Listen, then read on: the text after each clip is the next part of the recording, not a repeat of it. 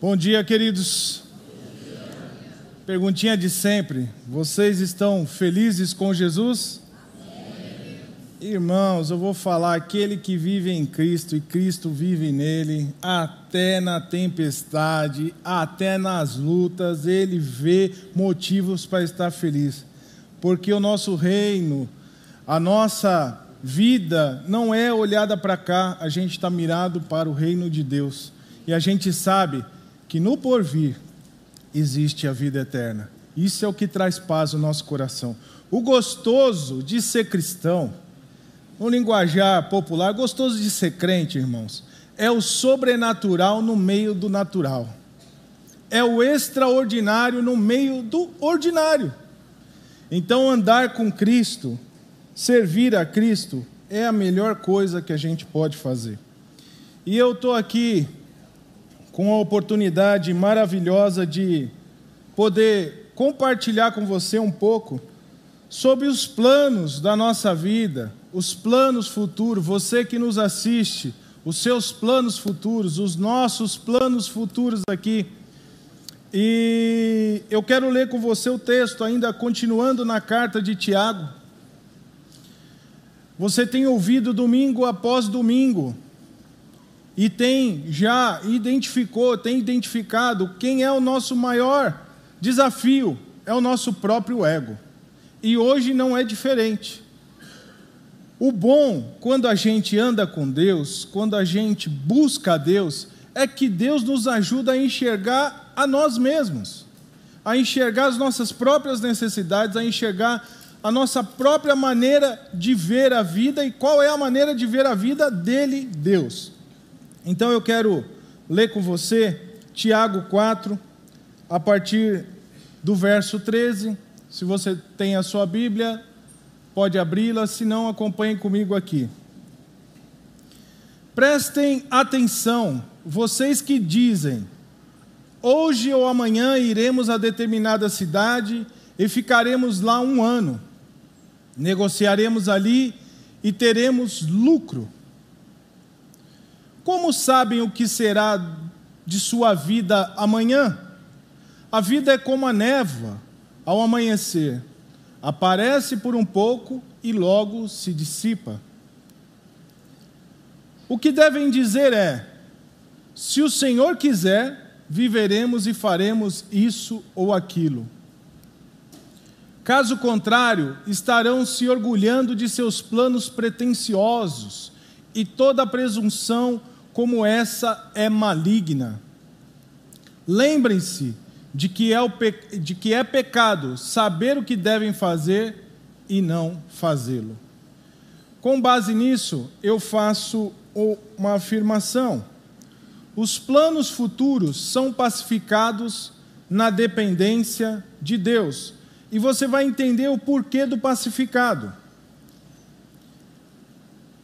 Eu quero falar com você sobre duas realidades ao lidar com os planos futuros: uma realidade divina, uma humana e a realidade divina. Então, a realidade do homem que não tem Deus e a realidade do homem que anda com Deus, da pessoa que busca a Deus. E é interessante que nesse texto o autor, quando a gente vai olhar para a realidade humana, o autor ele já começa a dizendo: prestem atenção. E aí, para ilustrar isso, eu quero fazer um processinho aqui. Isso aqui é um vaporizador, um aromatizador, algo dessa natureza, que eu vou ligar aqui para exemplificar melhor o texto bíblico. Né? Se ele assim permitir funcionar, como eu testei em casa, tudo bonitinho, me ajuda. Faça isso funcionar, por favor. Mas não funcionou. É, é isso mesmo. A gente testa, dá pau. Sou de TI, irmãos, então isso aqui é algo. Ia ser uma ilustração boa. Esse negócio ia ficar soltando um vaporzinho aqui. Essa era a ideia. Captou? Fica nessa. Deu bug aqui na ferramenta. É assim, quem sabe faz ao vivo. E o texto começa com: prestem atenção, vocês que dizem. Bom, prestar atenção, então quer dizer que é algo que eu preciso parar, ouvir, refletir. E é muito confrontador porque ele diz: preste atenção, vocês que dizem, hoje ou amanhã iremos a determinada cidade, ficaremos lá um ano, negociaremos e teremos lucro. Naquela, vamos ao contexto. Naquela época, os mercadores, conhecidos como, como mascates, as pessoas comerciantes, eles saíam da sua casa, da sua terra, deixavam sua família, saíam com os camelos, com as carroças cheias de mercadoria e começavam uma jornada longa de ir até cidades distantes para vender aquelas mercadorias. Lá mesmo, ele a reabastecia com outro tipo de mercadoria, ia para outra cidade distante, e assim o processo ia acontecendo. E isso demorava, em média, um ano ou mais. Não era algo rápido, que ele ia, voltava e tudo certo. Né? Então, veja só que a, o que o texto está dizendo: olha, vocês que dizem, hoje amanhã iremos a determinada cidade, ficaremos lá um ano, negociaremos ali, teremos lucro, porque o objetivo deles era, ao retornar para casa, voltar com uma quantia que pudesse dar a provisão e desse condições deles é, proverem todas as necessidades, comprar terra, enfim, prosperar, ser alguém que tivesse uma boa vida. Esse é o nosso contexto aqui, onde Tiago está escrevendo usando essa expressão. Então, a palavra, ela aqui se, de, se refere, o vós que dizeis, ao que eles estavam pensando, e não propriamente a palavra dita, não era que eles estavam expressando verbalmente aquilo, mas eles estavam aqui, ó. Olha, eu vou para tal cidade, eu vou isso, eu vou aquilo. Então, quando a gente olha para a realidade humana, o que, que o texto, o que, que a Bíblia nos chama a atenção, o que Deus está falando conosco nessa manhã? Que existe um problema quando você vive só num ambiente humano? Qual é o ambiente? A arrogância, que vem junto com uma independência de Deus. Então, o que nós precisamos entender hoje é que pensar o futuro desassociado de Deus é um sentimento de autossuficiência. Eu sozinho dou conta. Eu não preciso nem de Deus. Né? Eu me lembro é, de pessoas, até famosas, que bateram no peito e confiavam tanto em si mesmas e não conseguiram viver para poder alcançar o que queriam. Mas eram muito confiantes. É uma arrogância, essa realidade humana é uma arrogância na maneira de pensar. Ah, o ser humano ele é inclinado a pensar que o amanhã está garantido. Fique tranquilo, vou fazer meus planos, vou tocar minha vida do jeito que eu quero, do jeito que eu bem entender, e ninguém tem nada a ver com isso. Ninguém tem que dar pitaco na minha vida. Eu tenho o direito de ser feliz, os meus planos são esses, eu vou fazer isso, vou fazer aquilo, e aí você entra no mesmo caminho desses mercadores. Vou fazer, vou é, ficar tanto tempo em tal lugar, ou vou fazer desse jeito tal. Então é uma independência de Deus, como se o ser humano tivesse o controle sobre a vida. Esse é o problema aqui. Essa independência é como se você tivesse o controle, como se nós pudéssemos determinar cada passo, como se nós tivéssemos garantia dos próximos cinco minutos. E nós não temos como se tudo estivesse sob o nosso domínio e a gente tivesse total poder sobre o que fazer ou não no futuro, olhando para o futuro. E aí no verso 14 vem uma indagação: Como sabem o que será de sua vida amanhã? A vida é como um vapor ao amanhecer, aparece por um pouco e logo dissipa. Quem mora aqui no ABC, quem mora aqui em São Bernardo, sabe bem o que é isso, andar pela manhã, você vê aquela neblina, né? essa é a nossa vida. E aí passa por um pouco de tempo, a neblina já foi embora. Esses somos nós, é isso que a Bíblia está dizendo. É isso que a palavra está chamando a nossa atenção. Como você está pensando no seu futuro? Isso já reflete um estado presente da sua vida. Você que está nos assistindo aí também. Você pode estar pensando hoje, no presente, um futuro totalmente independente e desassociado de Deus. E você precisa estar atento ao que a palavra está dizendo. E aí eu tenho que esclarecer para todos nós que não há nada de mal em ter planejamento. É, o, o planejamento propriamente dito. A Bíblia nos ensina a ter planejamento. Tem diversos textos que falam sobre o planejar. E o problema não é o planejar em si, é, são as motivações do meu planejamento. São as minhas referências do meu planejamento.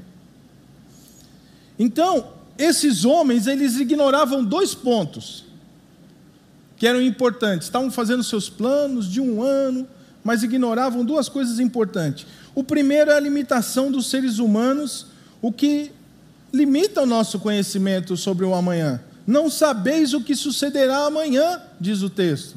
Você não sabe. E como você está nessa arrogância de pensamento tão grande de que você vai, de que você faz, de que você acontece, se você não consegue saber o que vai ser o amanhã. E o segundo é a incerteza da vida, a qual Tiago compara a neblina e a fumaça. Hoje estamos aqui, amanhã não sabemos. Eu acompanhando ontem uma rotina lá do meu trabalho com uma pessoa que trabalha comigo no, na minha equipe. E ele estava comentando que ele estava vendo esse problema lá e ao mesmo tempo ele estava abalado um pouco emocionalmente porque ficou sabendo que o pai de uma amiguinha da, do filho dele da escola, cara novo, estava toda a família no mercado. Você já está imaginando, né?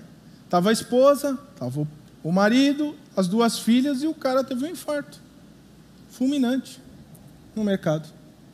Lá, todo feliz, escolhendo o chocolate, escolhendo talvez alguma coisa para fazer um, uma comemoraçãozinha em casa ou se alegrar com a família, e foi. Então nós temos essa incerteza da vida, a gente não sabe o um amanhã, a gente não consegue, a gente nem tem garantia disso. Então nós desconhecemos o amanhã e temos uma fragilidade na nossa vida. A gente nem sabe se vai estar aqui amanhã. Por isso, eu vou dizer para você o que eu ia fazer aqui. Esse vaporizadorzinho ia estar soltando uma neblina, você ia ver ela sumir aqui, e num dado momento eu ia puxar a fonte de energia. E acabou neblina, acabou vapor. Porque esse controle não está na minha e na sua mão. Nós somos esse trocinho aqui, ó por dentro, estamos aí, nossa alma, né? Estamos pensando, fazendo, e a casca está aqui presente. Desligou, meu. Foi para outra. Não tem mais. Então, a gente precisa pensar que são pontos importantes para a gente considerar. Essa arrogância, essa independência de Deus é algo que o ser humano precisa entender que não lhe traz nenhum benefício. Pelo contrário, só luta contra ele mesmo. A gente age quando está nessa realidade humana como se o futuro tivesse nosso próprio poder, a nossa saúde, a nossa vida foram, fossem garantidas por um certo tempo. É, então, você vê, né? O, o texto começa a nos confrontar. E nós, às vezes, duramente entendemos que a gente não tem o domínio de nada, o controle e garantia de nada. Então, nós, nessa realidade humana, somos levados a esse apego ao que é temporal.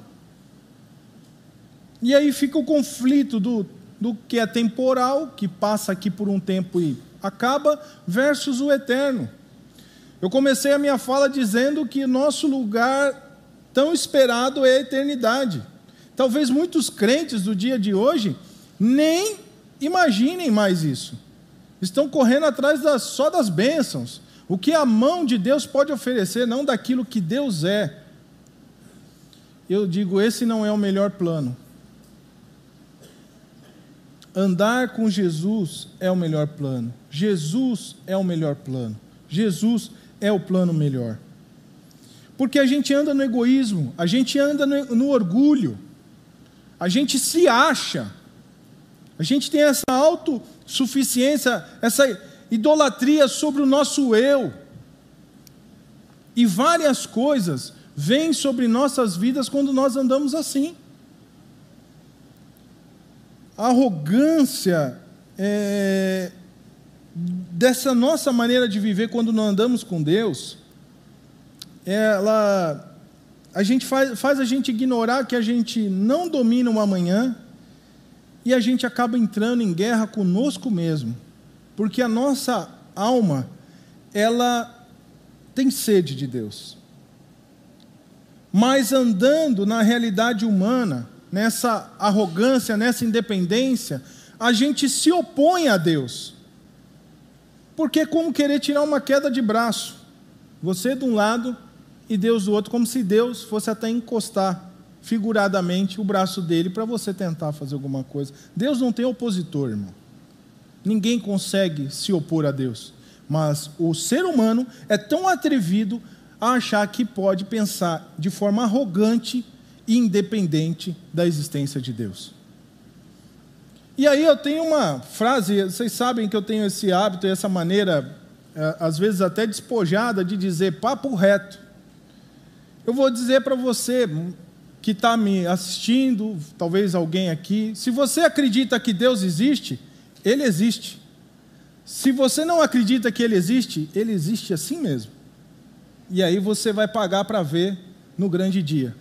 Quando você partir dessa para outra, aí vai ser tarde para você descobrir. Porque Deus fica nos chamando, mas o homem fica se opondo a Deus e quer do meu jeito.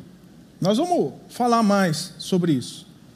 Mas nós temos então essa coisa da realidade humana mas temos a realidade divina, onde existe a presença da humildade e da dependência de Deus. E isso é muito importante. Porque nessa humildade a gente reconhece que a gente não tem garantia do amanhã. A gente pensa no amanhã com consciência presente de quem somos nós de que Deus pode cortar o fio da nossa existência, ou de que os nossos planos futuros podem acontecer de outro jeito. Não vai acontecer do meu jeito. Vai acontecer de outro jeito, mas vai acontecer, ou não vai acontecer. É uma dependência de Deus, você sabe. Por isso que o texto coloca se o Senhor quiser. Nós não temos esse controle. E nessa dependência, é, não exime o pensar sobre o amanhã, o planejar, o se organizar. Não exime a gente, não tira essa responsabilidade da gente. É, a gente não está livre de fazer a nossa parte para poder fazer um plano, para poder olhar para a vida lá na frente e não viver como alguém que não pensa no amanhã também. Não. É a forma de encarar o amanhã que muda para nós. Com responsabilidade, com consciência, com humildade, com dependência de Deus, sabemos que nós mesmos não temos esse domínio. O ser humano gostaria, irmãos, gostaria. O homem já chegou até a lua, o homem faz planos para ir para Marte, o homem já conseguiu até as profundezas do mar e, e mais profundo lá, já conseguiu, sabe, no espaço mas ele não consegue dominar o amanhã. Não consegue. Então, quando você entende isso, você sabe que é necessário ser humilde e depender de Deus. Então o texto no verso 15 diz: O que devem dizer é: se o Senhor quiser, viveremos e faremos isso ou aquilo. Existe uma vontade de Deus que é preciso discernir. Eu e você precisamos discernir a vontade de Deus. Você precisa discernir a vontade de Deus. Qual é essa vontade? Um cristão, ao fazer seus planos, deve reconhecer a sua dependência de Deus e dizer: se o Senhor quiser, vai acontecer. E sabe o que pode estar acontecendo nessa manhã? Você se pegando, olhando para si mesmo e talvez perguntando: eu insisti tanto, eu eu forcei tanto a barra num pensamento, numa, numa frente, e eu não estou entendendo qual é a vontade de Deus, porque parece que eu estou dando murro em ponta de faca. E aí você não sabe se é para você insistir, porque pode ser uma questão de perseverança, ou se de repente é algo de, de Deus te sinalizando que, ó, não vai. O pecado ele se origina dentro de nós, querendo ter algo que não nos pertence, sabe? A essa motivação. É, então, a gente vê que isso é, é algo importante de se pensar. Qual é essa motivação? O porquê estou fazendo? Porque eu posso me opor a Deus até achando que eu estou fazendo a vontade de Deus. É, como dizem aí alguns, é de pirar o cabeção, né? Você fala, meu Deus, e agora? Então você vê, por exemplo, eu posso dividir com você a questão do Roger. Conversando na segunda-feira, ele mesmo falou: Marcos, pode passar o meu exemplo. O Roger veio da África, veio de Moçambique para cá, para passar três meses, com tudo planejado. Tudo planejado antecedência para encaminhar o visto, porque era o tempo de 15 dias, ele mandou com 45 dias antes, o dinheiro reservado, tudo planejado bonitinho. O, o, o Roger, na aula de planejamento, tiraria nota 10. Tirou nota 10. Só que ele não conseguiu o visto tão encaminhado, tão esperado, tão na mão. Já não tem erro. É só, acabei de vir de lá. Estou com as recomendações, estou com tudo o que eu preciso. Veio, passou os três meses e começou a sua saga atrás de um visto. Ficou dez meses para onze. O visto saiu recentemente, nós oramos por eles aqui. Mas como entender? No, no meio do caminho, é, qual é a vontade de Deus? Eu não tenho mais que ir para Lixinga? Eu devo ficar? Será que isso é um não de Deus? Será que eu estou, sabe, andando de uma maneira que não agrada a Deus? O, o que quer dizer isso? O que quer dizer isso, irmãos, é que você tem que esperar o melhor, mas o melhor segundo Deus, não segundo você. O melhor para o Roger não era voltar com três meses, quatro meses. O melhor para o Roger era voltar agora com 10, 11. Ele talvez vá entender isso, ou talvez ele nunca consiga entender. Porque não estava no domínio dele, não estava no controle, e, e, às vezes você percebia a indignação dele de ver que eu falei, eu já mandei, eu, todos os documentos, está protocolado, e cada hora aparecia uma coisa, e cada hora uma dificuldade, e o Roger, não, mas já fiz, já está, já você percebia que algo fora do controle do Roger estava acontecendo. Então, Jesus é o melhor plano. Confiar, depender dele é o melhor plano. Porque é o melhor segundo ele, não segundo eu e segundo você. Então, a gente precisa saber que vai bater essa crise. De qual que é o querer de Deus? Pô, é uma coisa legítima voltar para Lixinga, fazer a obra missionária, tem carência lá. É nobre, é legítimo. Olha, eu estou fazendo uma obra de Deus. Mas como entender quando o próprio Deus te segura e não deixa você ir no tempo que você quer? Ou talvez o Roger nem fosse. Deus aprovou e ele foi, mas já estávamos conversando do Roger ficar. E vir trabalhar aqui conosco na borda e, e, e se estruturar aqui novamente com a família, as crianças irem para a escola, já estávamos. Ele já estava pensando isso, compartilhou com a gente e a gente estava conversando. E aí, essa crise? Fico, vou. É, como isso? Você tem que discernir isso é, na vontade de Deus. Né? Porque fica até onde insistir. Você pode estar buscando um sim que nunca vai vir. É duro de ouvir isso, mas também é duro dizer, porque eu já olho para mim e já vi que eu esperei alguns sims de Deus que nunca vieram. E nunca consegui entender. Só sei que era o melhor de Deus para mim e pronto. Então, essa é uma vida de dependência de Deus. Então, a, a, dependência de Deus nos ajuda a lidar melhor, inclusive com as frustrações humanas. Porque você se depara com essas frustrações. Você faz planos, você vai, você faz dá tudo de si para que algumas coisas aconteçam. Você cuida da sua saúde, comeu regradamente, sabe, não se excedia, dormia nos horários e, puf, recebe a notícia de uma doença. Você fala: Meu Deus, como? Fiz tudo certo.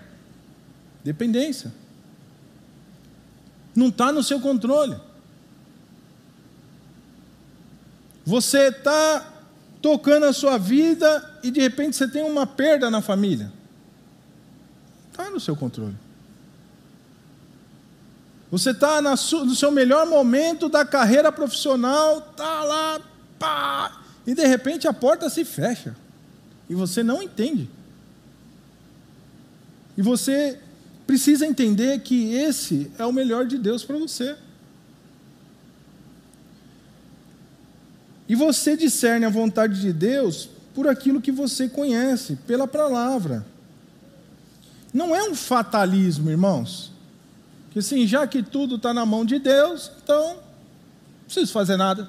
Se Deus quiser, vai acontecer. Se Deus não quiser, não acontece. Não é isso. Esse não é o ponto central.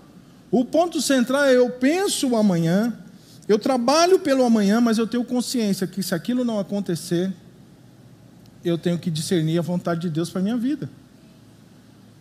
Quais são os seus planos? Quais são suas frustrações? E você está brigando com Deus por conta das suas frustrações e não está querendo baixar a guarda.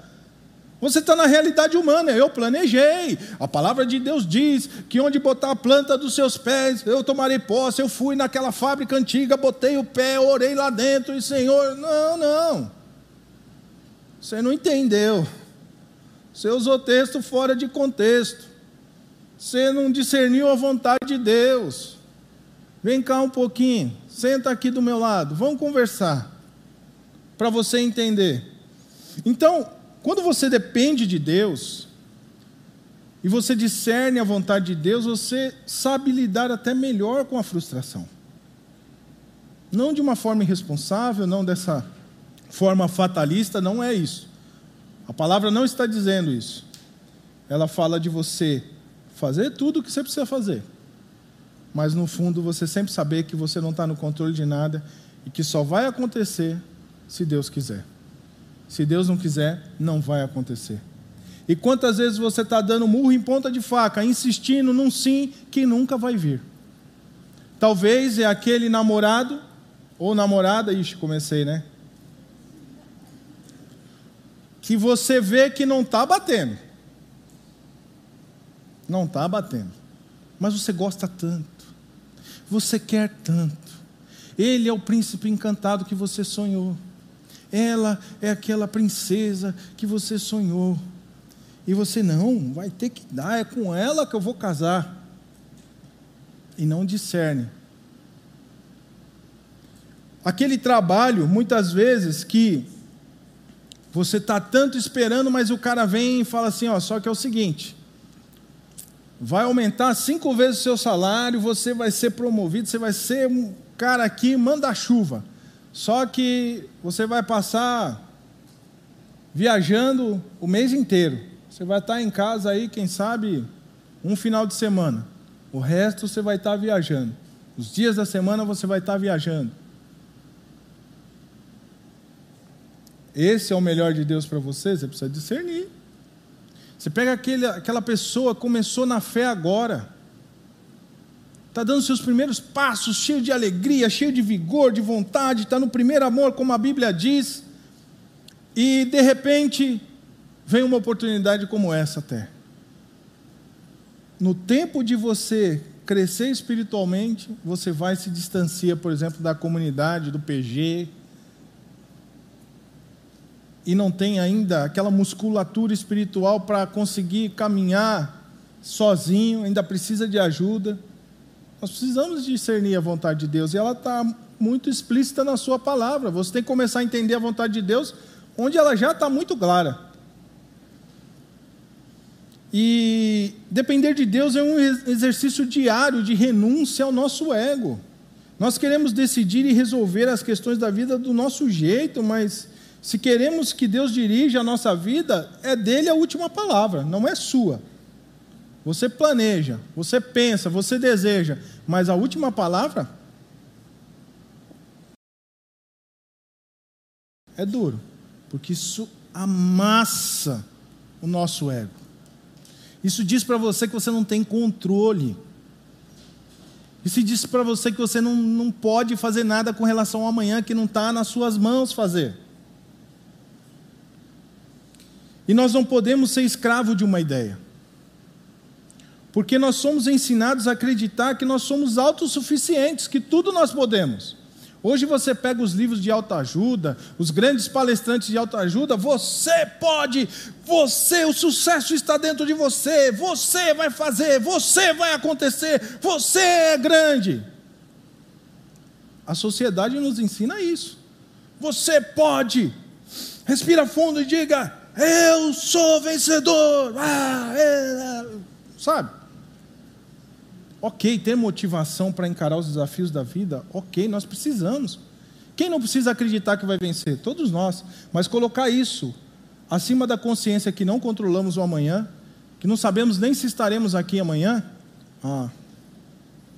Fazer planos de acordo com o mundo ou fazer planos conforme Deus? Esse é o nosso desafio.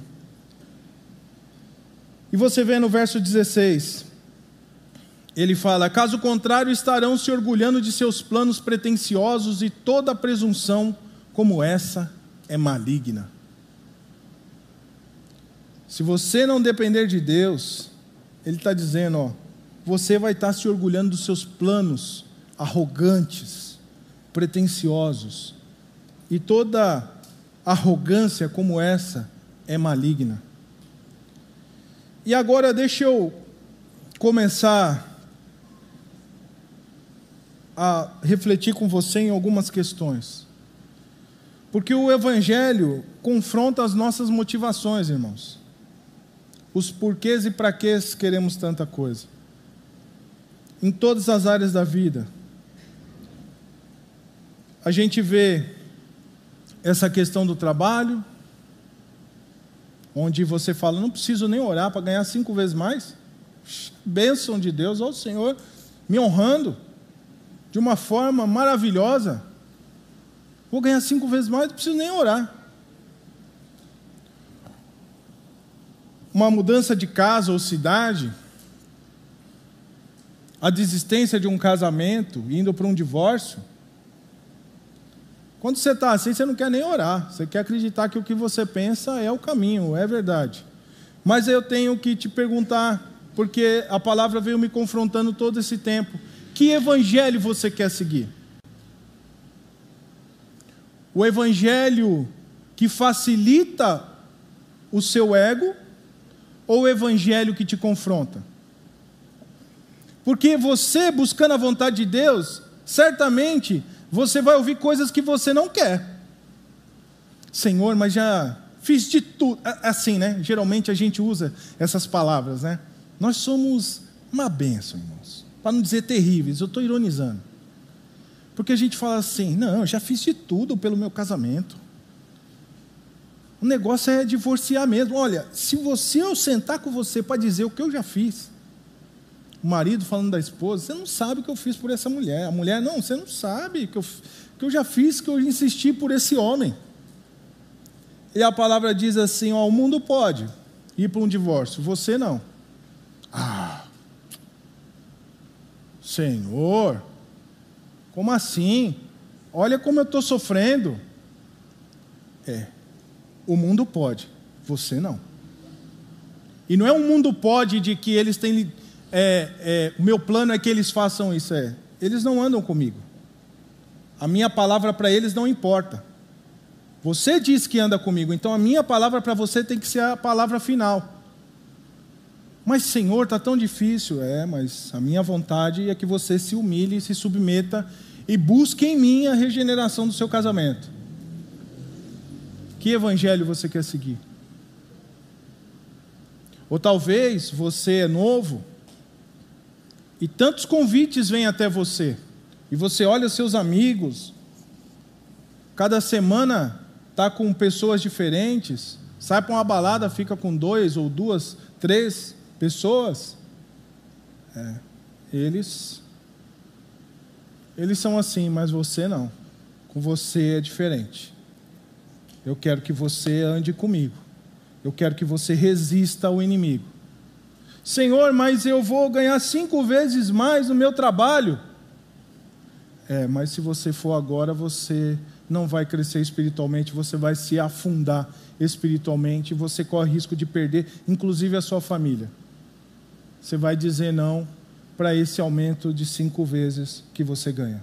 Uau! Que evangelho você quer? Que Deus você quer seguir? O seu eu ou o Senhor? Então você precisa lembrar disso. No verso 17, lembre-se de que é pecado saber o que devem fazer e não fazê-lo. É pecado contra si mesmo, a palavra está dizendo aqui, o sentido. Você peca contra você mesmo quando você sabe o que tem que fazer e não faz. Então nós temos que entender que você se auto-sabota ao saber que, o que tem que fazer e não faz. Traz um pecado para você mesmo, você se auto-sabota. E aí, deixo você pensando: onde estou no plano de Deus? Onde é que você está? Onde é que estão tá as áreas da sua vida? Como estão no plano de Deus? Você precisa ter em Deus pacificada todas as incertezas da sua vida. O futuro tem que estar pacificado diante de você. E eu quero compartilhar com você uma ilustração para nós encerrarmos. Na visão humana, na realidade humana, o mar está sempre assim. O mar do futuro, do amanhã, está sempre desse jeito. Você faz planos sem considerar Deus. Você olha para frente e fala: olha, eu vou comprar, eu vou vender, eu vou ir, eu vou ficar, eu vou fazer, eu vou divorciar e vou achar outra pessoa, tal e mas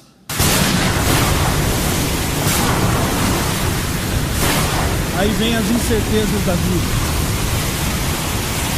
Aí vem o amanhã. Aquele mar que você achava tão calminho vira uma tempestade. E onde está você no meio desse mar? Ali, ó. Você está ali a realidade humana versus as incertezas da vida. A independência de Deus, como um louco tentando achar meio de sair daquela tempestade, daquele mar das incertezas que você entrou despreparado. Você entrou a nada, eu sei nadar.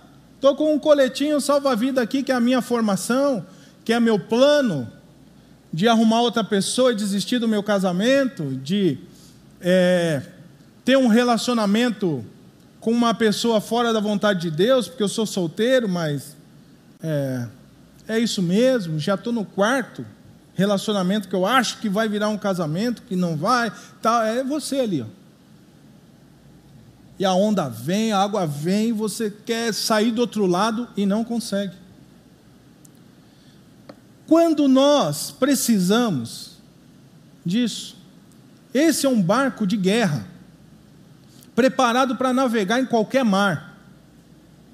Tempestade, mar tranquilo. Esse é o barco da dependência de Deus. E se você estiver no barco da dependência de Deus, ali dentro, você vai saber que pode vir o que vier. Se você depende de Deus, você está bem, você está seguro. Mesmo que você mude a rota, estava indo para lá, a tempestade fez eu, a um duro preço, ter que virar para cá. É, você vai. E aí, ó, as ondas estão bravas, a tempestade está grande, até entra água no barco. Você está lá dentro e está até com cinto de segurança, porque mexe tanto para lá e para cá, é impossível não sentir a tempestade. Somos humanos. A gente queria que fosse mar tranquilo. Mas na realidade divina, você sabe que no barco da dependência de Deus pode vir a tempestade. Você está seguro. E aí, eu coloco para sua reflexão.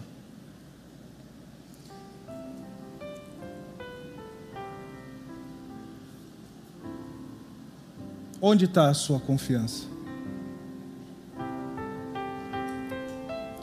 Onde está você? Onde estão os seus planos? A tempestade está aí, irmãos, querendo tragar você e a mim. O amanhã está aí. As ondas atendem ao meu. É. Se a cada momento nos vemos, já prestes a submergir. Se você souber, cante esse trechinho. As ondas atendem ao meu mandar, sossegar. Seja o encabelado mar, a ira dos homens, o gênio do mal. Tais águas não podem a não tragar, que leva ao Senhor no céu e mar.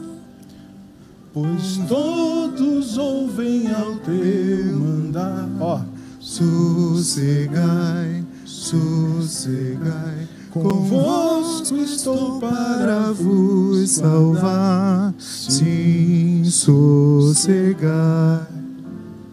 Quando você anda com Deus, você sabe que pode não sair do seu jeito, mas você sabe que Jesus é o melhor plano. Você sabe que Jesus é o plano melhor. Vem a tempestade. Eu sei que eu vou passar por ela. É uma doença. Quem sabe você recebeu a notícia ou está lutando contra uma doença terminal. Você perdeu alguém muito querido, foi embora. Você perdeu o emprego que você tanto queria. Aquilo que você tanto lutou foi embora. É tempestade na nossa vida. Não saiu do jeito que a gente queria. Mas a gente precisa sossegar, descansar na dependência de Deus. É, sossega, irmão. Descansa em Deus, na dependência. O barco vai mexer, as ondas vêm forte, mas você precisa se agarrar em Deus. Então, os planos futuros são pacificados pela dependência de Deus. Eu e você precisamos depender de Deus a cada dia. Vamos orar?